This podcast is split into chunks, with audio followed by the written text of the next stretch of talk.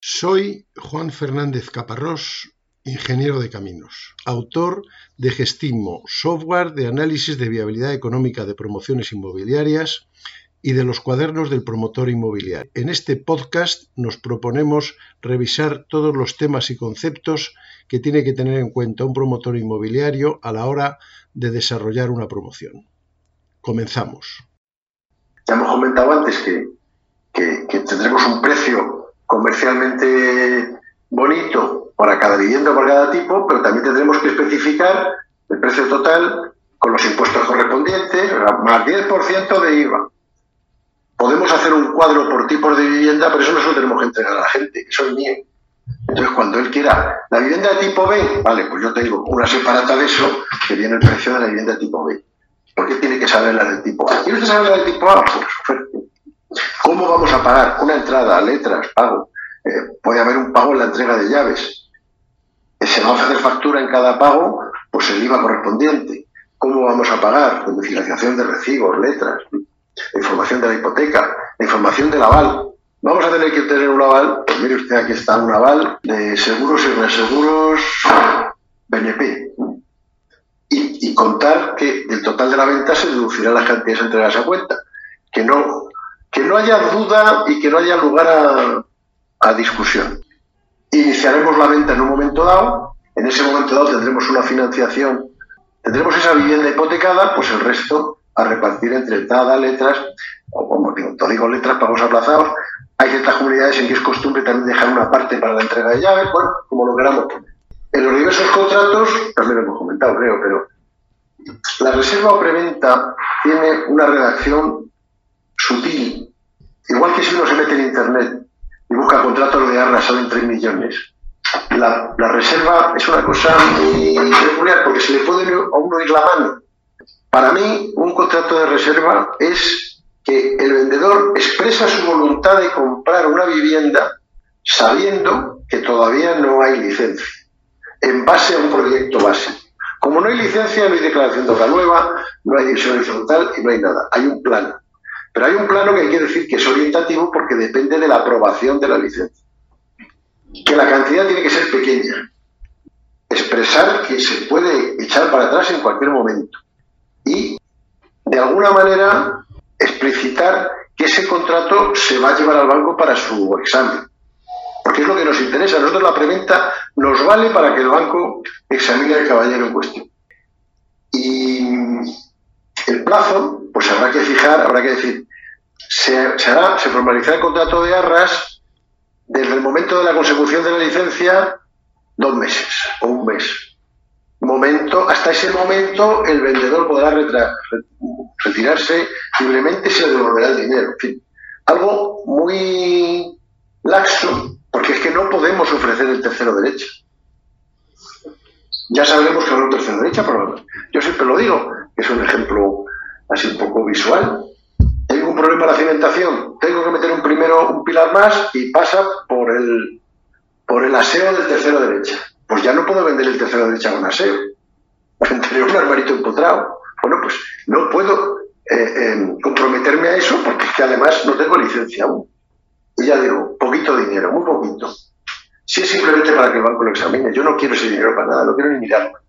Eso sí, en el momento en el que en el que ya tenga todo y le puedo hacer un contrato de arras más serio, le dará un precio, un plazo, no sé qué, y se dirán, eh, se hará referencia a esos artículos del Código Civil, que es en el que los que tiene que haber todos los contratos, de que si te vas para atrás pierdes lo que va entregado, etcétera, etcétera, quién paga, etcétera, eh, quién paga los gastos, pues se un contrato en serio, un contrato. Los contratos de arras deben estar hechos de tal manera que no sean esos farragosos, pero que cuando lleguemos al notario no haya nada que discutir. Oiga, eran 320 o 325. Y luego tendremos la escritura. La escritura, pues será eh, eh, la elevación de la escritura pública del contrato. Ahí ya realmente se acaba de liquidar todo el asunto, se subroga de la hipoteca, el banco nos paga lo que falta por recibir de, de la hipoteca. Si no se subroga, la liquida y entonces nos da la parte que falta. En fin, se paga el IVA restante porque hasta ese momento se ha pagado el IVA de, vamos a decir así, el 20% de las cantidades entregadas a cuenta. pero el 80% restante del IVA, que es el, equivalente a la hipoteca, hay que pagarlo. Y pues se dará una factura. Entonces, pues es un gasto más que, es un desembolso que tiene que hacer el comprador. Eh, normalmente las, el, comprador asume todos los gastos de notario, de registro. Eh, el IBI, en teoría, tiene, bueno, en teoría no, tiene que pagar el IBI el que sea propietario de la, del bien el 1 de enero. Pero si yo vendo la vivienda el 30 de junio, antes pues te, aguantabas y pagabas tu IBI. Ha habido una eh, sentencia del Tribunal Supremo y tal que dicen que se puede prorratear, pero eso hay que ponerlo en contrato de arras. El IBI se prorrateará en función de los meses del año que vaya a ser cada uno propietario. Eh, la pluralidad no. Y el comprador puede elegir notario. Pero en el caso de promociones de obra nueva, conviene que el notario lo pongamos nosotros, pero también hay que decirlo. A ver, lo, ponemos nosotros no porque le vayamos a engañar, que no tenemos ganas de engañarles, es que si yo tengo que hacer 70 escrituras de venta, no me puedo ir a 70 notarios de Madrid a contarles el mismo rollo las 70 veces, porque tardo mucho. Tengo uno que es el que he hecho todas las escrituras, declaración de rueda, de horizontal, todo, la, el préstamo, la hipoteca, todo, y él tiene toda la información, y entonces es facilísimo. Eso se le explica al comprador y el comprador normalmente accede, porque además el comprador pues no suele tener un notario de cabecera. Si hay un notario que dice, no, mire usted, yo es que trabajo con García Martínez y yo es que trabajo con García Martínez, bueno, pues iremos a García Martínez. Pero usted idea de que vaya el último. Debe entregar la vivienda la última, porque antes tengo que ir 59 veces al otro notario. Pero en fin, normalmente nadie pone pegas en eso. Cuando es una venta individual, pues sí, porque da lo mismo, pero cuando estás en una promoción entera, bueno. También necesitamos una serie de documentos para la escritura. El notario nos va a pedir cosas. Nos va a pedir la cédula de habitabilidad o licencia de primera ocupación, depende de cómo se llamen ciertos ayuntamientos. Es el papel del ayuntamiento que dice que eso es una vivienda. Y si estoy vendiendo una oficina, que dice que eso es una oficina. Y no es ni una vivienda ni una oficina hasta que no tengo para la licencia de primera ocupación, pues me van a pedir el certificado final de obra.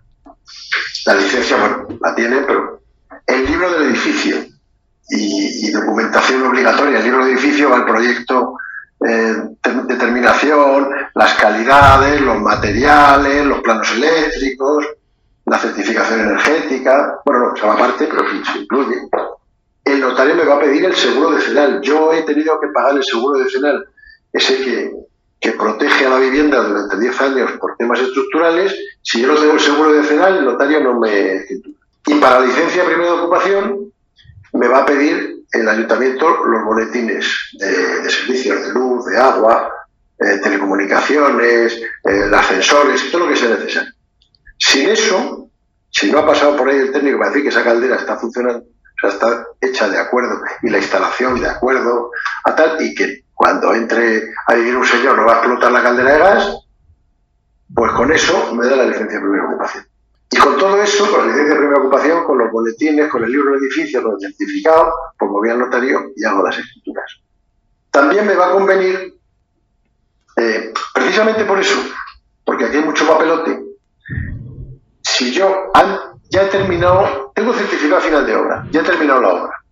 Pues me voy al registro y hago un certificado, al notario, con el que estoy llevo trabajando varios años, y hago la escritura de declaración de obra nueva terminada, que digo, se ha terminado la obra. Y además aporto aquí la licencia de primera ocupación, los boletines, el certificado, el libro de edificio. Ya está.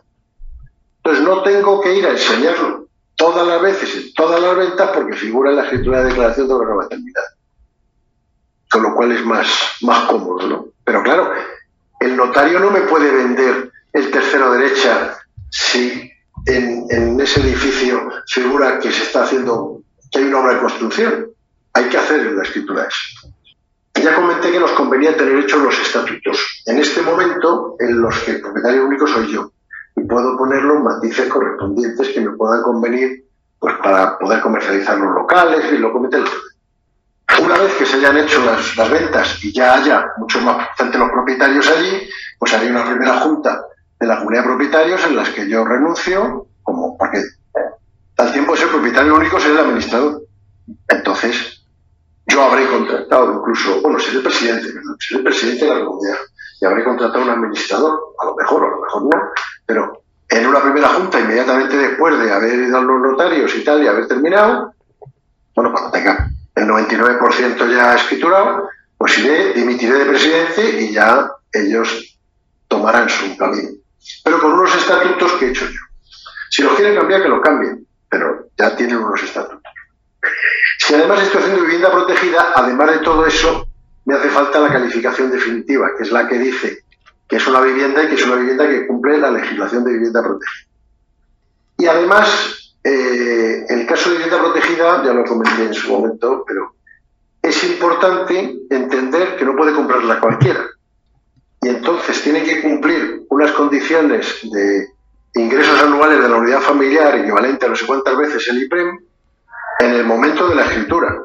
Con lo cual hay que hacer una nueva revisión, porque a lo mejor el que cumplía el, el IPREM hace dos años ahora no lo cumple. Es un problema. A veces la vista gorda muchas veces, pero no. Y si no tenemos la calificación definitiva tenemos un problema. Porque en ese, en ese solar solo se puede hacer vivienda protegida. Y si me dicen, oiga, esto no es vivienda protegida, pues me, me pego un tiro.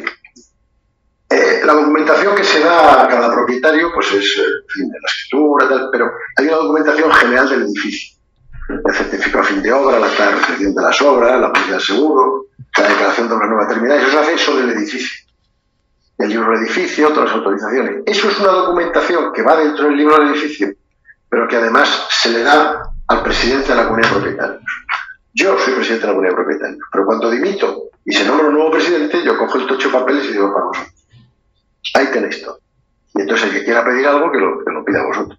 El proceso de firma de las escrituras, que es a lo que queremos llegar porque es donde vamos a recibir los beneficios. Bueno, pues hay que hacer, eh, hay que conseguir la licencia de primera ocupación, los boletines, etcétera, etcétera, por dos o tres meses. Esos dos o tres meses nos vienen muy bien, porque yo ya he terminado la obra. Ya tengo un acta de fin de obra con las modificaciones, con los, con los arreglos que haya habido que hacer. Y entonces puedo empezar a organizar visitas. Esto forma parte de la posventa de alguna manera. No es exactamente la posventa porque aún no he vendido. Pero tengo que organizar visitas para que cada comprador vaya a su vivienda y la mire y la remire y se tire al suelo y pase la lengua por debajo de los juicios de las puertas. Porque me tienen que hacer una lista de errores que encuentren. Ya lo sabrá. Una puerta que está un poco suelta, el tirador de la persiana que no va bien de segunda habitación entrando a la derecha. Eh, está suelto un tablón del parque, lo que sea. Entonces, eso lo tengo que organizar. Hay que ir una visita con los señores, el tiempo que sea necesario, que será bastante, e ir apuntando, y si es posible que lo apunten ellos con su propia mano, lo que encuentren. Y al final, estos señores me dan una lista de 16 problemas. Pero no 17, 16. Los firman, los firmo yo, hago la siguiente visita, hago la siguiente visita y cuando las tenga todas, pues voy a hacerlo rapidito, entonces me voy al constructor y digo, hay que arreglar todas estas faltas. Que son esas cosas tontas, más vale, pero sé que, pero claro, si el, constructor tiene que llamar al de las persianas y le tiene que llamar una vez por cada vivienda, pues aquello es el, el morirse. Si le llama y le dice, que tienes que arreglar estas estas persianas en concreto, de estas viviendas en concreto, pues va y se tira una mañana y lo arregla. Y el fontanero y el electricista, todos. Y cada vez que haga una cosa de esas, al constructor se le ha dado esa hoja manuscrita de faltas y pone una X. Y cuando estén todas las X puestas, entonces se vuelve a hacer una segunda visita para que comprueben que aquello ha. Y en esa segunda visita, pues a lo mejor resulta que de las 16 son de 14, porque son, no, son, no son Dios locos. Bueno, pues entonces, vuelta para atrás. Oye, quedan estas dos. Pero ya no aparece otra, porque ya se tiraron un buen rato buscándole pegas. Ya las han encontrado. Ustedes pusieron 16, sí, los vecinos pusieron 19. Bueno, hemos arreglado 14, sí quedan dos. Pues voy a arreglar esas dos, esas dos, nada más. Y lo hubieran escrito. Por eso lo tienen que escribir ellos. Es bueno hacerles un de formulario, decir, papelito de esto, una carpeta dura, así, con el clic, ahora ir escribiendo. Prometéis vosotros, habrá una tercera parte, seguro, no me van a estar armando un lío con, uy, pues es que resulta que acabo de descubrir otro grifo. Eso también, ese papel, hay que poner que se hace una visita exhaustiva y no se ha encontrado nada más y no sé qué, no sé cuánto. Eso no quiere decir que, que al final aparece un grifo que gotea, por pues lo arregles. Pero es que hay gente que va a estar... Otra batallita que voy a contar. En el piso de al lado, que era un chalet de estos señores que quitaban la silicona, pues había, la escalera era de mármol. Bueno, era de mármol, pero en una llamó el dueño diciendo, es que en la en el, el peldaño de la escalera al empezar hay una raja.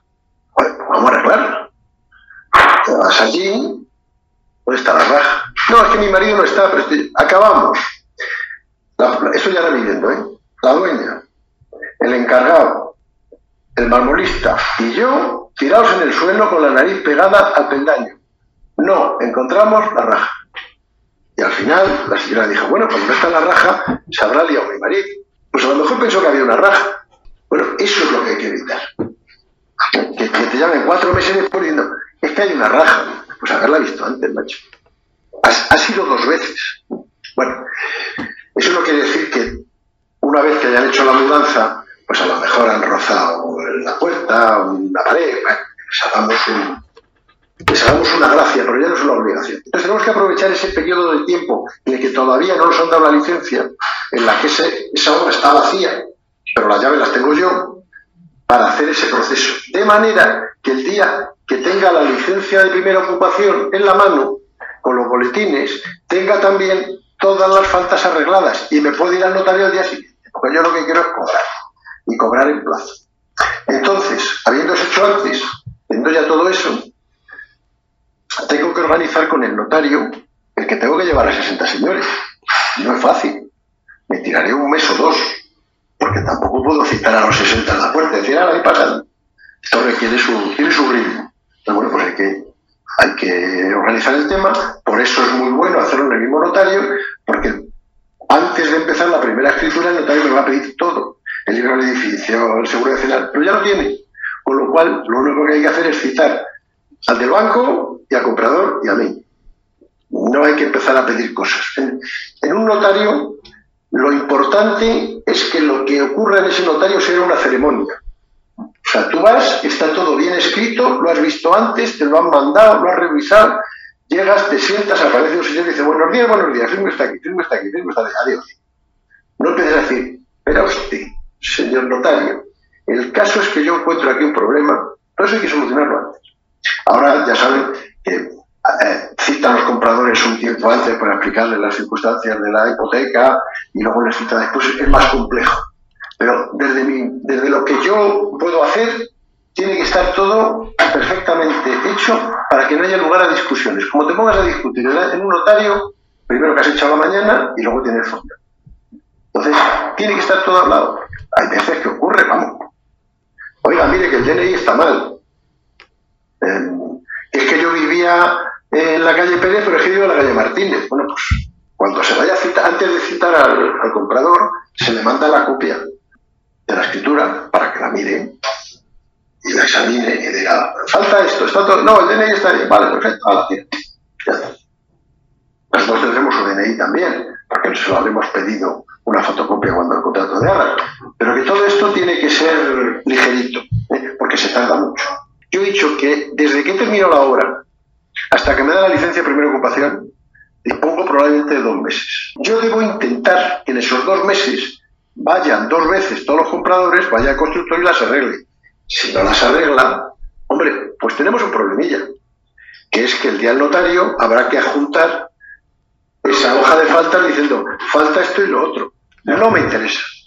No me interesa. Me interesa ir al notario diciendo, hecho. Porque si yo pongo ese papel, luego tengo que volver a hacer otra vez otra escritura diciendo, ya se han arreglado. Si no me pasa eso, tengo que retrasar eh, las escrituras. Pero tengo un plazo límite, o sea que por eso hay que andar con, mucho cuidado y hacer esto de manera muy sistemática y gastando mucho tiempo para poder llegar al notario siendo todos virginales. Bueno, ¿y qué le doy yo al cliente? Pues le doy las llaves. y le doy las llaves que sean de zonas comunes las que correspondan, el garaje, la puerta de las puertas para llegar al, al garaje, la mando a distancia, las puertas de la llave de la puerta, lo que sea, todo lo que tenga, los boletines de la vivienda, aunque estén, porque él, él necesita los boletines para poder ir a contratar luego con la, con la compañía del gas, del agua y del teléfono. Tiene los aparatos instalados, pues la garantía. Eh, las informaciones sobre la comunidad de propietarios, aunque el edificio y, los estatutos los tendrá el administrador. Y se tiene todo eso. Bueno, las llaves, los boletines. Sea, el, comprador tiene que salir de ahí para irse a su casa.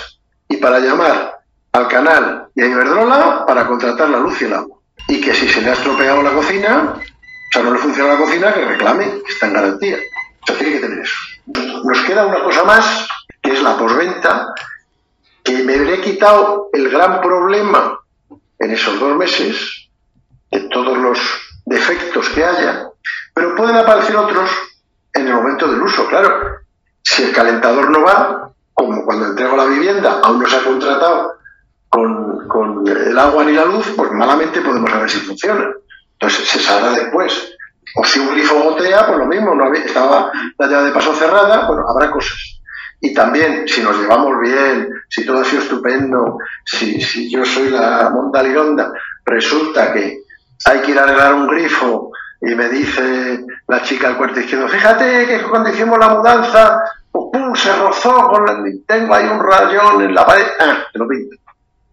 Eso, pero eso no es obligatorio, lo obligatorio se ha hecho antes. Eso es porque yo soy un tío estupendo y quiero que me pongan muy bien en las redes sociales.